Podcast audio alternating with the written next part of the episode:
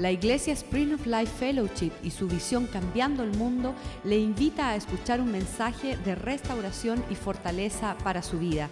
Escuchemos a nuestro invitado. Vamos a orar.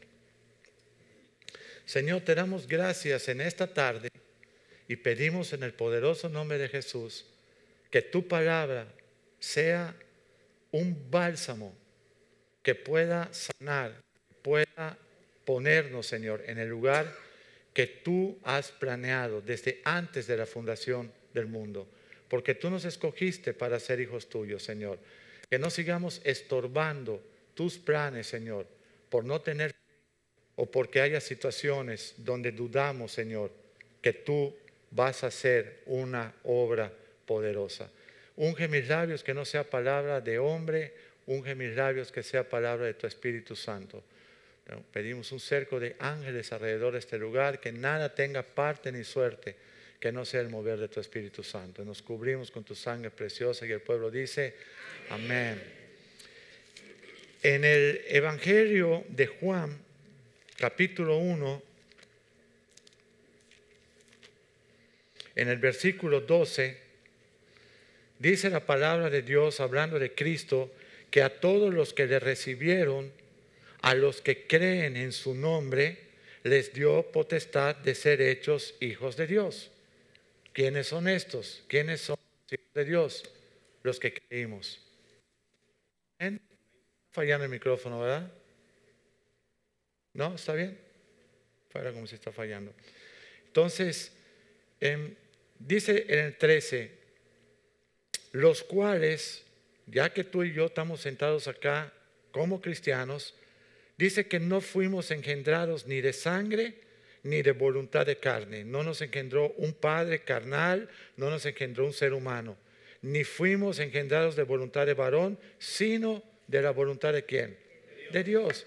Entonces, cuando tú sabes que eres un hijo de Dios y tú tienes un problema, tú tienes que ir a el manual. El manual es este, las escrituras.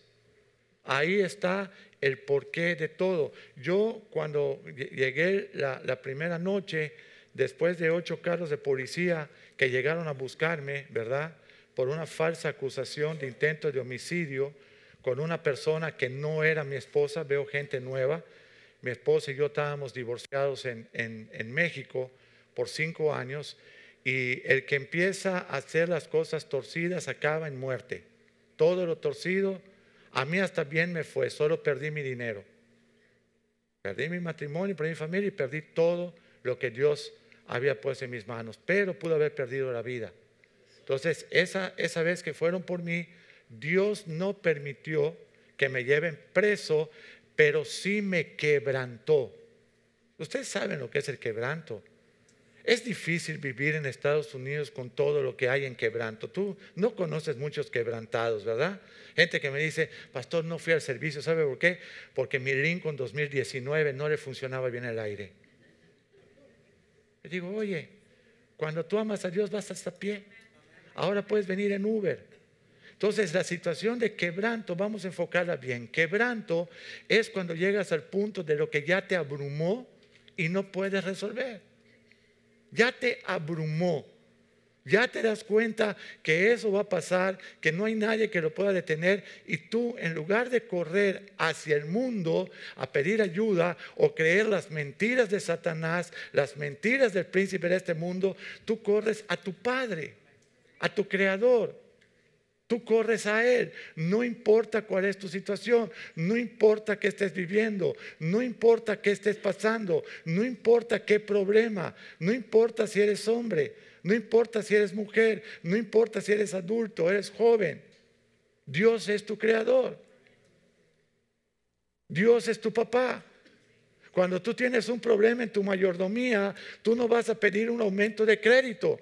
Tú vas a pedir al Señor que tenga misericordia para que te enseñe a administrar, para que Él en ti haga la obra, para que te enseñe a no gastar más de lo que tú ganas. ¿Sí o no? Es, decirle, ¿sabes qué, Señor? Ya intenté de varias formas, estoy depresivo, estoy deprimido, estoy angustiado, voy a perderlo todo, pero yo no voy a seguir confiando en el mundo, porque tú eres mi Padre. Yo predico cinco horas a la semana en México. Predico los lunes una hora, predico los martes dos horas, predico los viernes dos horas y predico los domingos cuatro horas. Diez horas vamos a poner. Pero la semana tiene siete días de 24 horas. Tiene 168 horas. Si tú le restas las diez horas que la gente pasa en la iglesia, le quedan 158 horas a resolver ellos tomando, dilo conmigo, tomando la decisión de honrar a Dios, de que Dios sea en ellos el que hace la obra. 158 horas donde tú vas a estar fuera de estas paredes y donde tú vas a tomar una decisión propia. ¿Sí o no?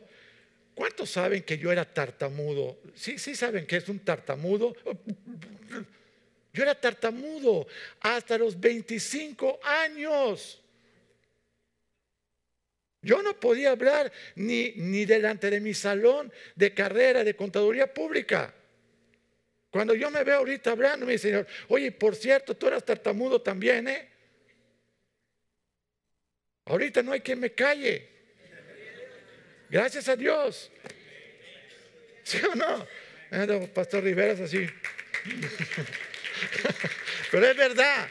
Entonces, uno, digo, uno no tiene atributos que presumirle a Dios porque todos esos atributos proceden de Dios. Cuando tú sabes que todo lo que tienes, que todo lo que eres procede de Dios, que tú le presumes a Dios. Entonces, me encanta cuando la hermana Julieta y yo nos sentamos a hablar de Romanos 1 del 18 en adelante. Dice que por cuanto nosotros hemos recibido todos los atributos de Dios y hemos visto toda la gloria de Dios, pero no le glorificamos ni le damos gracias, Dios nos entrega primero a una mente entenebrecida y después, perdón, primero a un corazón entenebrecido y después a una mente reprobada. ¿Qué Ahí me encontré Señor a mí. Casado, ¿para qué fui a buscar otra mujer? Provisión, ¿para qué fui a hacerme al bárbaro ahí con otros negocios y todo? Todo era de Dios. Yo sabía que era de Dios, pero yo ni le reconocí ni le di gracias. No era cristiano. Ahora, qué tristeza sería que hoy todos nosotros, siendo cristianos, pensemos que haya algo que nosotros hicimos sin Dios. ¿Sabes qué es lo único que hacemos sin Dios? Pecado. Y cuando la gente me dice, pastor, ¿y qué es nacer de nuevo? Digo, ¿tú lo quieres saber? Sí, morirte tú y vivir Cristo en ti. Pero no lo digas así. ¿Y qué te voy a decir? Que mueras poquito a poquito. No, muérete, quítate de ahí, entiérrate en las aguas del bautismo y que Cristo viva en ti. Listo. Viste, discipulado en un minuto. ¿Ya? Ahora, cuando tú te quitas del lugar que estás estorbando al Señor, el Señor puede venir, el Señor puede mostrarte y puedes decir, ¿sabes qué, Señor? Yo ya no puedo con mi vida. No puedo. No puedo con mi trabajo, no puedo con mi mayordomía, no puedo, Señor, mi salud, Señor, Señor, todo depende de ti. Oye, tus días están escritos en el libro de la vida. Nadie te va a robar uno, pero créelo, dáselo a Dios. Entonces, esa gratitud, reconocer que todo es de Dios, te hace vivir agradecido. Le digo, me dice la gente, pastor, es que yo tengo tanto tiempo en Cristo y creo que me merezco. ¡Ah! Tiempo fuera. Lo único que tú y yo merecemos es la muerte. Pero Cristo nos sustituyó. No me vengas con que tú necesitas, o tú piensas, o tú quieres, o tú crees. No sé quién te lo dijo, pero no es lo que dice la palabra. No sé quién te lo dijo. ¿Cómo voy a dar gracias si yo no reconozco que soy, que somos lo que somos por la gracia de Él? ¿Cómo le voy a dar gracias? ¿Cómo le voy a dar gracias si creo que yo he hecho algo por mí? 21 años atrás, ocho carros de policía fueron por mí. Downtown de Miami. Era una zona tan brava que le llamaban el pequeño Vietnam. Ahí nadie salía vivo, solo el mexicano, cuando se arrepintió. El mexicano soy yo. Esa noche, ocho carros de policía. Por la gracia de Dios no me llevaron preso. Y esa noche, por la gracia de Dios, fui a un estudio bíblico a casa de la hermana Clara. Esa noche, ese muchacho que llegó, que era el abogado que yo estaba buscando, no sabía que era un pastor y me leyó todo Deuteronomio 28. Las cincuenta y tantas maldiciones que tiene eran mías. Tendrás casa, no la vivirás, tendrás mujer, o tu varón dormirá con ella, tendrás hijos, no lo verás, no tendrás fuerza para recuperarlos, perderás tus bienes, irás preso, serás vituperio para todos, serás burla, serás escar, todas. Cuando este joven terminó de predicar, que es nuestro pastor,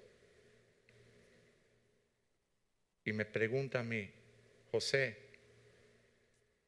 tú eres la persona que quiere hablar conmigo, sí, pero mira, tú has escuchado, nadie me conocía y esa era mi vida, para empezar, nadie me conocía.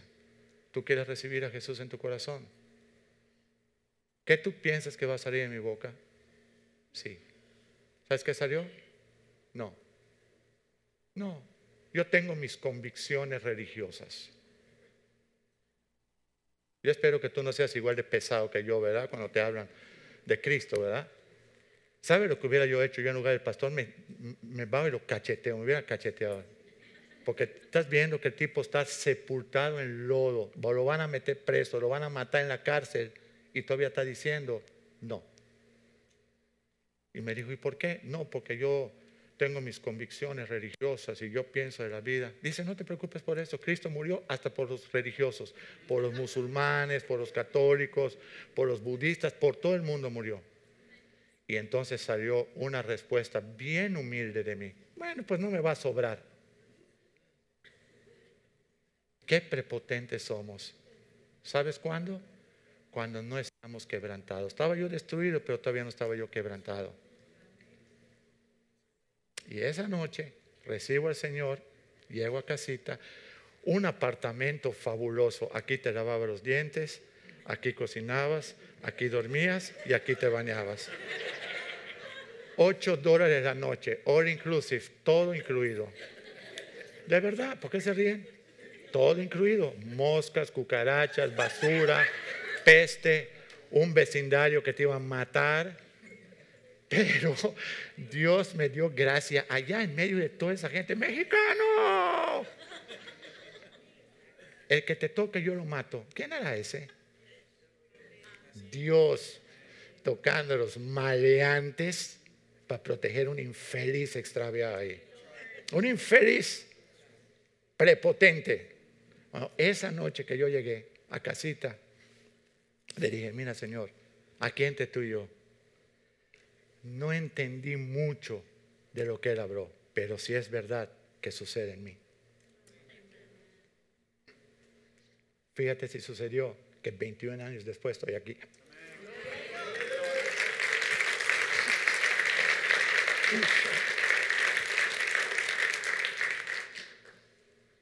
Pero no solo estoy aquí, Dios restauró mi esposa nuestra relación. Dios restauró la relación con nuestra hija. Dios restauró que ella no aborrezca a su padre y el matrimonio. Una muchachita que ha sido abandonada por su padre no quiere casarse. No culpemos a nuestras hijas del mal ejemplo que nosotros les dimos. Pidámosle perdón y pidámosle a Dios que restaure. Porque necesita una restauración ese corazón, intercambiado por Dios. Muchas cosas pasan cuando tú de verdad llegas al Señor y le dices, yo ya no puedo, No puedo. Muchas cosas pasan porque la Biblia dice, todo lo puedes en Cristo porque Él te fortalece. Dios pone en nosotros el que, ese es, ese es Filipenses 4.10, 4.10, ¿verdad? 4.13. Y la otra es, vamos a leerlo, me encanta ese versículo. Filipenses 2, 13, para no fallar y para la gente nueva que está aquí.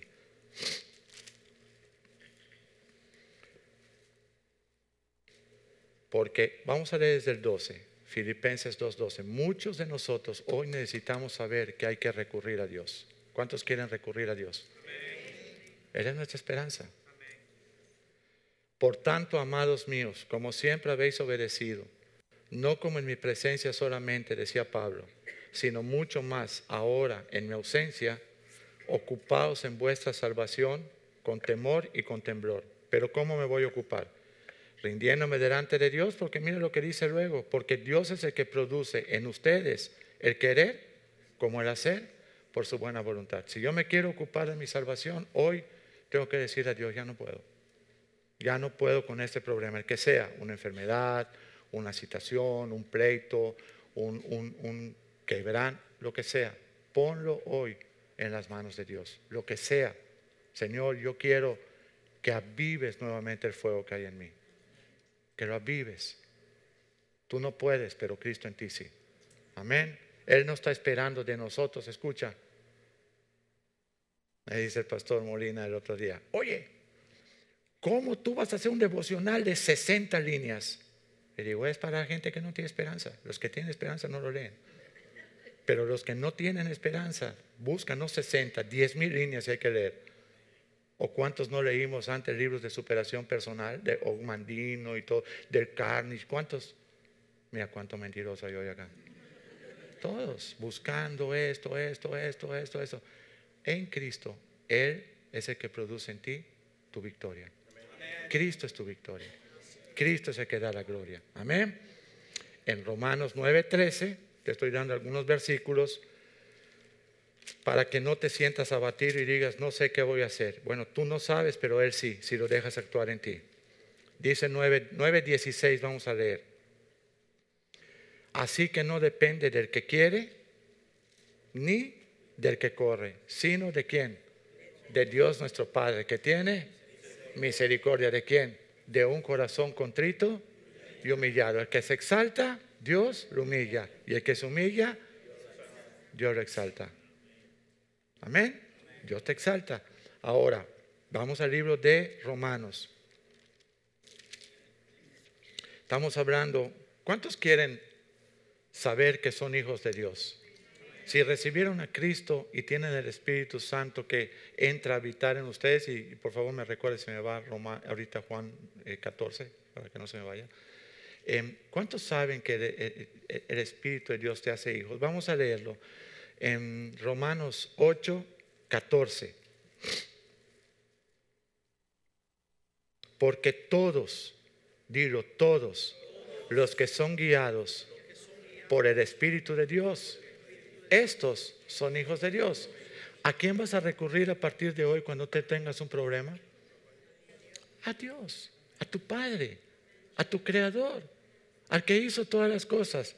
El problema que muchos de nosotros no tuvimos una buena experiencia paterna. Teníamos un problema e íbamos con nuestro Padre y se complicaba más el problema. Con Dios no. Dios está esperando que tú vengas a Él, que tú te rindas a Él, que tú sepas que todo proviene de Él, que tú tengas gratitud, que tú tengas un corazón agradecido con Dios, los cielos están abiertos para ti. Según Crónicas 7:14, si mi pueblo se humillare, si mi pueblo orare, si mi pueblo invocare mi, mi nombre, yo lo bendeciré, yo sanaré su tierra, yo abriré los cielos. Todo. Pero necesitamos un corazón quebrantado, contrito humillado. Amén. Vamos a ir allá mismo, perdón, ahora. Ustedes son hijos de Dios. El 15, porque no han recibido el espíritu de esclavitud para estar otra vez en temor. ¿Tú sabes qué es lo único que te libra del temor? La llenura de Cristo en ti, el amor. El amor echará fuera todo temor. Primera de Juan. Tienen que leer en casa. Les recomiendo en familia leer todo Primera de Juan. Es la carta de excelencia también del amor que este hombre pudo eh, eh, eh, recibir de Jesús. Entonces, dice, ustedes no han recibido espíritu de temor, sino que han recibido un espíritu de adopción. ¿Sabes tú que cuando te volviste cristiano, Cristo te adoptó? ¡Wow! Pero tú te sientes adoptado. O cuando tienes un problema vas, no sé, al mundo con tu compadre que tiene los mismos divorcios que tú para preguntarle qué hacer con tu mujer. ¿Para qué vas con el que no, el que no tiene palabra de vida? Vete con tú donde está la vida. Amén. O, las señoras, este, no, es que lo que pasa es que tengo problemas con mi esposo y fui a preguntarle a, mi hermana que tiene 10 divorcios también. Por favor, ¿qué te va a decir esta persona que no tiene al Señor? Algo que es del mundo. Tú vas a ir con el creador de este mundo, con el que te conoce, con, con el que te bendice, con el que tiene cielos abiertos para ti en tu humillación y en tu quebranto hacia Él. Amén. Entonces, ese espíritu de adopción por el cual clamamos, Abba Padre, Padre adorable, Padre lindo, Padre hermoso. La gran mayoría de nosotros ni siquiera conocía a su papá. Y más cuando hablamos de latinos y más cuando hablamos quizá de gente del el Caribe. Normalmente me dicen, no, me creció mi abuela, no, me creció mi, mi tía, me creció normalmente no aparece ni siquiera la figura de la mamá ni la figura del papá, la gran mayoría. Entonces, cuando llegan a Cristo y, te dice que Cristo está en control de tu vida desde el principio, entonces te viene una pregunta que viene de abajo. ¿Y por qué Dios permitió entonces tantas cosas en tu vida? ¿Sabes por qué? Porque tus papás no estaban en Él, tus abuelos tampoco. ¿Qué otra cosa iba a pasar? Si tú estás en luz, tienes frutos de luz. Si tú estás en tiniebla, frutos de tiniebla. Pero nosotros andábamos en tinieblas por generaciones. ¿Cuántos somos primera generación cristiana? ¿Y cómo nos quieren nuestros parientes cuando nos convertimos, verdad? No mientas. Hombre, nos abren las puertas. Vengan a cenar. Es Thanksgiving. Vengan a Thanksgiving. Sí te invitan cuando tú no les has hablado de Cristo, cuando tú eres un cristiano secreto. Pero si tú eres un cristiano que habla, ¿quién quiere invitar al pastor Molina que no sea cristiano? Nadie. Dice, no, desde que llegue nos va a dar ah, tres horas, ni acción de gracias, ni pavo vamos a, a poder comer. Entonces, en Cristo queremos hoy saber que somos hijos suyos. Y si hijos, herederos. Dice en el 17, el 16 primero, el Espíritu mismo nos da testimonio a nuestro Espíritu, el Espíritu Santo, ve que el Espíritu está escrito con mayúscula, da testimonio a nuestro, a nuestro Espíritu, minúscula, Espíritu propio, de que somos hijos de Dios. Si no tenemos esa convicción, en un problema seguimos yendo a buscar al mundo una respuesta. Dilo, y si hijos, 17, también somos herederos herederos de Dios y coherederos con Cristo. Esta es la parte que no nos gusta y ahí llegan muchos. Si es que padecemos juntamente con Él, para que juntamente con Él seamos glorificados. El cristianismo, ¿sabes qué? Yo tengo 60 años, hace 21 años que conozco a Cristo, a los 38, 39 años que Dios me guarde hasta el último día en mi carrera de llegar a la meta, ¿no? 60, 70, 80 años que tú te hayas negado a ti mismo no tiene ninguna comparación con la eternidad de gloria. Lo que pasa que siempre miramos así y así, nunca miramos hacia los cielos. Lo que ahí está preparado, cosas que ojo no vio ni oído yo, son mucho mejores que el peor momento tuyo el mejor momento tuyo en este mundo no es mejor que el peor momento en Cristo. Porque ahí está Él, te resuelve, te bendice, Él te, Él te sostiene. Digan amén. Créanme lo que estoy hablando hoy. Tengan fe. Están así como que, si supiera, claro que lo sé. Mi esposa no me recordó el versículo, ¿viste? Vamos a ir a Juan rápidamente. Es bien importante, Juan. Juan 14, 15, dice, si me amas, le está diciendo él a los discípulos, guarda mis mandamientos, y yo rogaré al Padre y os dará otro consolador. En inglés es helper, ayudador. Les voy a dar otro que les ayude. Yo les he ayudado estos tres años y medio, pero ahora voy a enviar a alguien que va a vivir dentro de ustedes. ¿Cuánto dan gracias por el Espíritu Santo? Que les va a ayudar por siempre. Amén. Entonces dice luego, yo rogaré al Padre y os dará otro consolador, otro ayudador, dilo, para que esté con nosotros para siempre. ¿Cuántos creen eso? Dilo, yo no estoy solo. Cristo está conmigo. Su espíritu está en mí. No importa lo que yo pueda pasar. Él pelea mis batallas.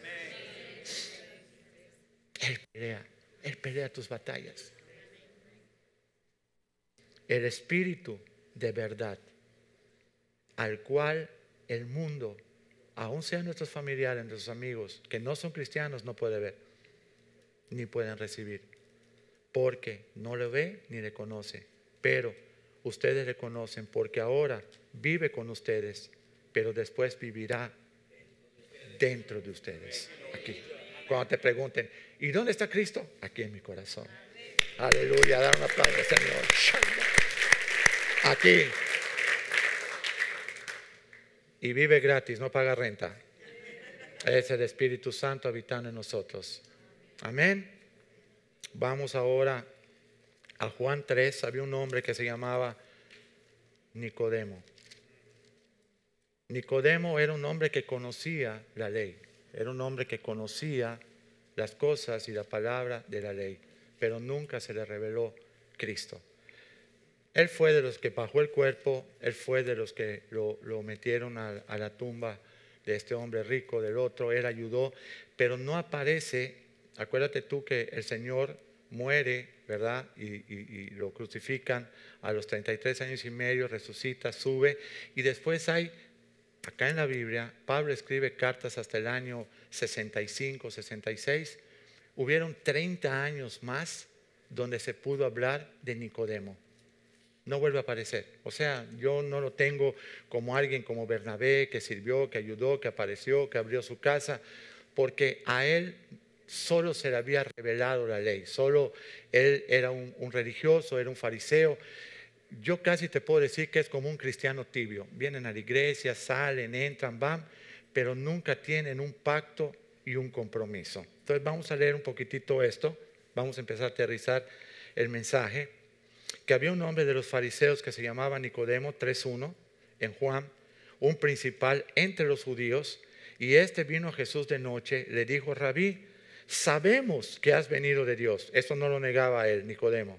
Has venido como maestro, no lo reconocía ni como el Hijo de Dios, ni como el Salvador, ni como el poderoso de Israel, ni como la justicia de Dios, solamente como un maestro, alguien que habla también de la ley, ¿no?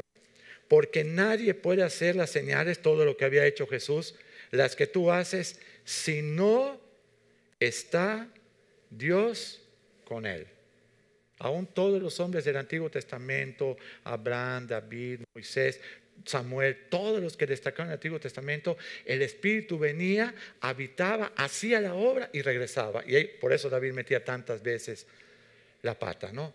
en Cristo, el más pequeñito de los cristianos, dilo conmigo, el regalo de Dios es que Cristo y su Espíritu vive para siempre en él. Dar un aplauso a Cristo. Aleluya. Respondió Jesús y le dijo, Nicodemo, de cierto, de cierto te digo, que el que no naciere de nuevo no puede ver el reino de Dios, no puede ver lo que está pasando, no se le puede revelar quién soy yo. Y Nicodemo le dijo, se va a lo que él entendía, la ley, la carne, la religiosidad. Dice, ¿cómo puede un hombre nacer siendo viejo? ¿puede acaso entrar por segunda vez en el vientre de su mamá? De cierto, de cierto te digo, le dice el Señor, que el que no naciere de agua y del Espíritu no puede entrar en el reino de Dios. Y esto significa el que no se convierte, el que no muere a sí mismo, el que no se niega, el que no toma su cruz, no puede entender nada de las promesas de Dios. Ahora, si tú me dices, pastor, deme una definición teológica del nuevo nacimiento. Ama a tu prójimo. Dice, oye, dice Cristo, toda la ley se va a resumir. Ama a Dios por encima de todas las cosas y ama a tu prójimo, pero ya no como a ti mismo, como yo os he amado. Entonces, para este Señor, nunca, dice, dice le vuelve a decir Jesús en el 6, 3, 6, Nicodemo, lo que es nacido de la carne, carne se va a quedar. No va, esa la carne, no va a entender el reino, no va a entender el misterio, no va a entender nada. Y lo que es nacido del Espíritu, cuando el Espíritu entra a ti y tú te vuelves un hijo de Dios, ¿sabes quién se bautiza en, las aguas? El que ya se reconoció que está muerto, porque el bautismo es un sepulcro. Tú, tú no vas a sepultar un vivo, ¿verdad? No, no lo piensen a su suegra, dicen, no, no, no se vale. ¿Ok? No, no vas a sepultar, se entierra a los que están muertos. Entonces, cuando tú llegas a las aguas, es porque tú estás decidido a estar muerto a qué? A tu yo, a qué? A tu carne, a qué? A tus expectativas, lo que el pastor estaba diciendo hace un rato. Ya tú no tienes planes, ya no tienes, ¿sabes qué? Tu esposa quiere amar, tu esposa quiere amar a un hijo de Dios. Tu esposa quiere sentir la fragancia de, Cristo en lo que hablamos, en lo que pensamos, en lo que hacemos. Eso es lo que ella quiere ver. Tus hijos quieren ver a un siervo, un hijo de Dios. Entonces le dice eh, Nicodemo, lo que es carne, carne es, lo que es nacido del Espíritu, Espíritu es. No te maravilles que te dije que es necesario nacer de nuevo. No, no lo vas a poder entender. En el libro de Filipenses 3, nosotros es bien importante que todo esto que estamos escuchando esta tarde, primero, querramos que Dios lo haga en nosotros y le creamos que Él lo quiere hacer. Amén. Dicho mejor, la fe es la certeza de lo que Dios ya hizo y ahora solo se va a ir manifestando en tu vida. Dios ya hizo todo. De hecho, tú ya estás sentado en los lugares celestiales. Déjalo que eso se vaya materializando en tu vida. Amén. No decaigas. Dice Filipenses 3 y vamos a leer desde el 7. Dice Pablo, Pablo está hablando cuántas cosas eran para mí ganancia. ¿Cuántos saben que Pablo era un abogado? Pablo me luce a mí un procurador de justicia. Por eso le dan cartas para ir a buscar a los nuevos cristianos y matarlos y meterlos a la cárcel y perseguirlos. Eso se llama en, español un procurador de justicia. Entonces Pablo era renombrado, tenía, fama, tenía prestigio y dice Pablo ahora, todo cuantas cosas eran para mi ganancia, las he estimado como pérdida. Por una sola razón, ¿cuál? por amor a Cristo. ¿Y quién puede amar a Cristo? Alguien que está agradecido y que reconoce lo que Él ha hecho en Él. Si tú piensas que lo que estás hoy, donde está lo que tienes, tu trabajo, tu provisión, tu esposa, tus hijos, aún el respeto de mi esposa es un regalo de Dios. El perdón de mi esposa es un regalo de Dios. Por eso cuando el pastor me dice, regresa con tu esposa, le digo, es imposible. No, no me puede perdonar. Me dice, tú estás hablando en tu carne pero yo te voy a mostrar quién es el poderoso de Israel. Muéstramelo. Y mi matrimonio se recuperó y nos volvimos a casar. Cinco años de maldición. Dice Pablo en el 8, ciertamente aún estimo todas las cosas como pérdida por la excelencia de conocer quién es Cristo. Ya no me importa nada más que saber quién es Cristo. Quiero saber quién es Cristo. Pablo conocía la ley, era un fariseo enseñado por Gamaliel. pero no conocía a Jesús. Dice, ¿cómo no van a conocer si de la ley, la ley habla de mí? No tenían revelación, tenían los ojos que escamas religiosas.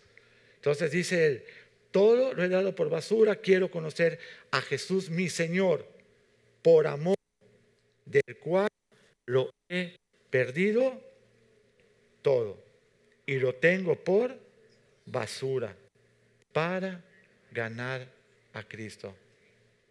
No me vayan a decir ahorita muy rápido, amén, porque vas a ser probado. ¿eh? Mejor di, Señor, hazlo tú en mí.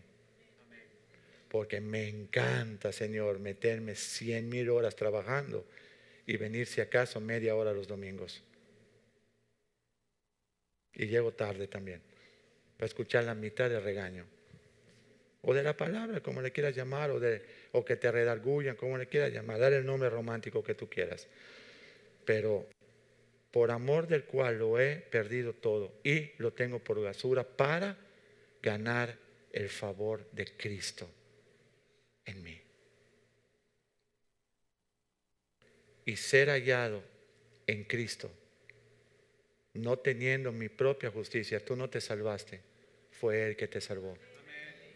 Tú no te libraste por tus buenas obras, fue el sacrificio de Él en la cruz lo que te perdona, te justifica y te da vida eterna. Amén. Por la fe que es en Cristo Jesús. Y dice Pablo luego, no que lo haya alcanzado ya todo ni que ya sea perfecto. Perfecto significa maduro, alguien que está decidido a vivir en Cristo y para Cristo. Ese es el maduro.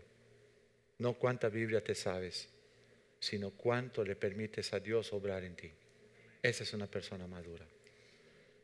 Ser hallado, no que lo haya alcanzado ya todo, ni que sea perfecto, sino que prosigo para ver si logro agarrarme para aquello para lo cual fui también abrazado por Cristo Jesús. En Juan 14, Juan 13, perdón. Me impactan estos versículos y con esto vamos a terminar.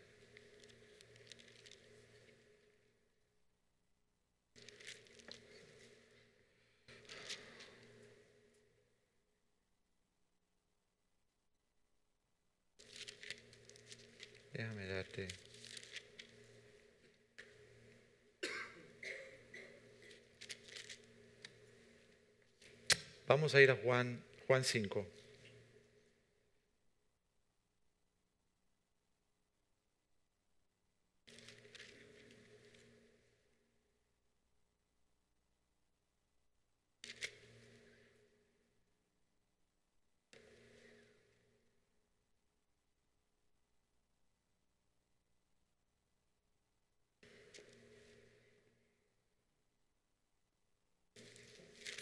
No encuentro ese versículo que les quiero dar. Con esto quiero cerrar. Ahorita se los doy. Ahorita se los doy. Ahorita se permítanme, ya, ya lo tengo. Juan 13, 34.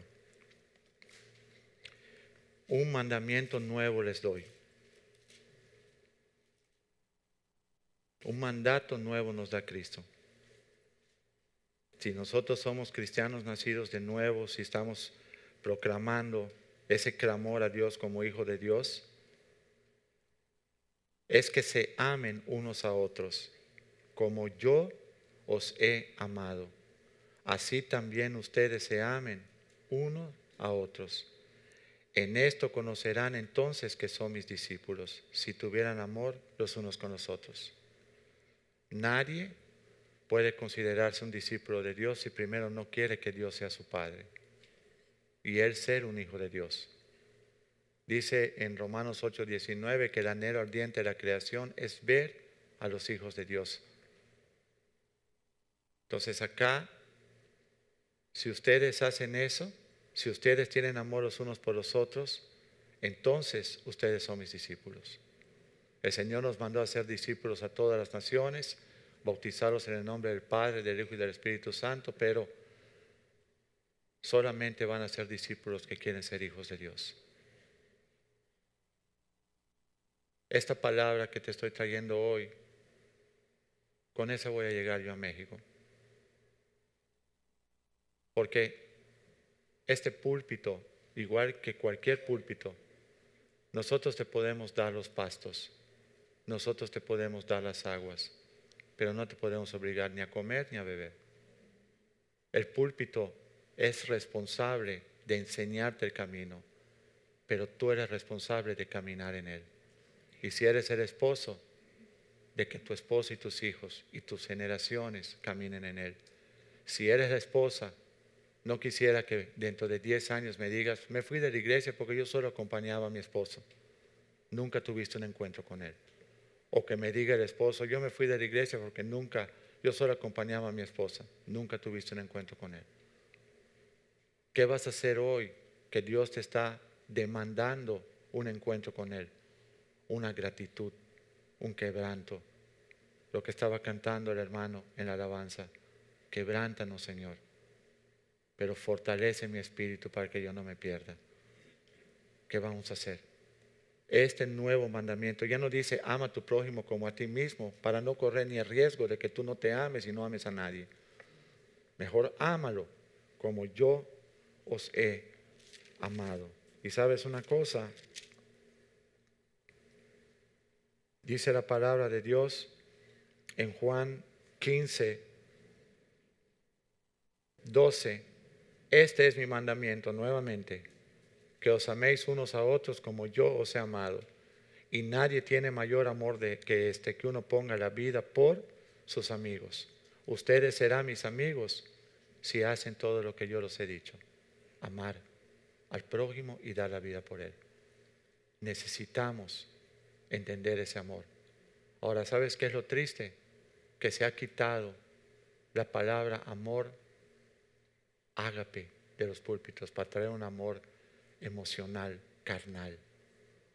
Un amor que no tiene nada que ver con el amor de Dios, que es de sacrificio. Se ha ridiculizado el amor en el cine, en la prensa, en la radio, en la televisión, se ha tomado como algo carnal, como algo emocional, como algo donde a mí me tiene que dar mi esposa o mi novia y no me caso contigo y te uso y podemos tener 10 hijos y yo soy, esa es una basura. Yo no hablo de ese amor. Yo hablo de un amor cuando llegue el pobre, el desamparado, tú le des de beber, le des de comer, porque al final, dice el Señor, cuando lleguen delante de mí voy a separar ovejas de, de cabras y las ovejas van a ser aquellos que derramaron su amor por el necesitado. Dice que muchos me preguntaron aquel día, Señor, ¿y cuándo lo hice? Cuando el que entró por la puerta no tenía nada y tú lo arropaste, lo bendijiste, lo alimentaste, como yo llegué hace 21 años.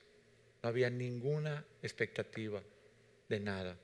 Esa noche que yo llegué a casa y le dije, Señor, yo no te conozco, pero si eso es verdad, quiero que suceda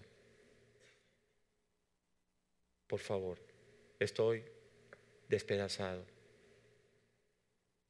Al día siguiente me regalaron una Biblia y el Señor me, llevó a Mateo 6:33.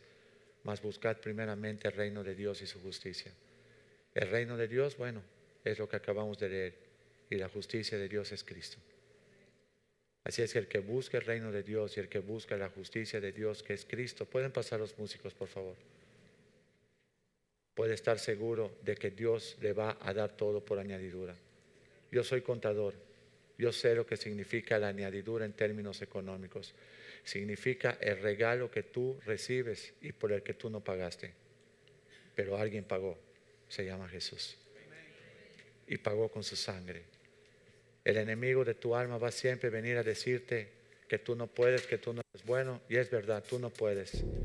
Pero por eso hoy te he hablado del que sí puede y lo quiere hacer en ti, del que es tu Padre, del que te ama, del que te quiere heredar, del que quiere que en esta iglesia el amor de Dios sea nuestra mayor herramienta para poder conquistar las almas.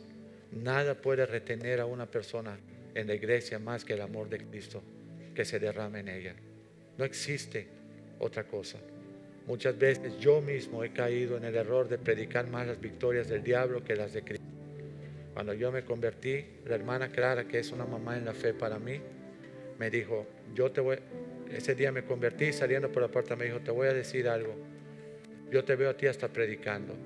Hace 21 años hay un loco con el pelo zanahoria hasta acá y pupilentes azules para que no, no, imagínate un loco, ¿no? Entonces me dijo, exalta y levanta el reino de Cristo siempre y Él te va a levantar a ti. Yo ni lo entendía en ese momento, pero esta tarde yo me he asegurado de hablarte todo el favor de Dios sobre tu vida. Si tú lo vas a permitir o no lo vas a permitir, cuando tú sales por esa puerta, muchas veces ahí nuestros amiguitos nos están esperando, ¿verdad?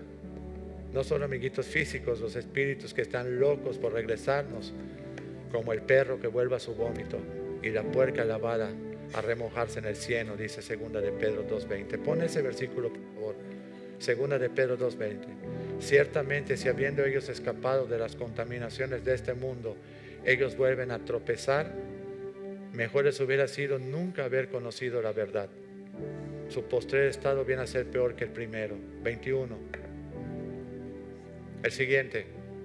Porque mejor les hubiera sido no haber conocido el camino de la justicia, que es Cristo, que después de haberlo conocido, volverse atrás del santo mandamiento que les fue dado. 22. Pero les ha pasado lo del verdadero proverbio. El perro, ve qué fuerte Pablo, Pedro, ve qué fuerte. El perro vuelve a su vómito y la puerca lavada a revolcarse en el lodo, en estiércol.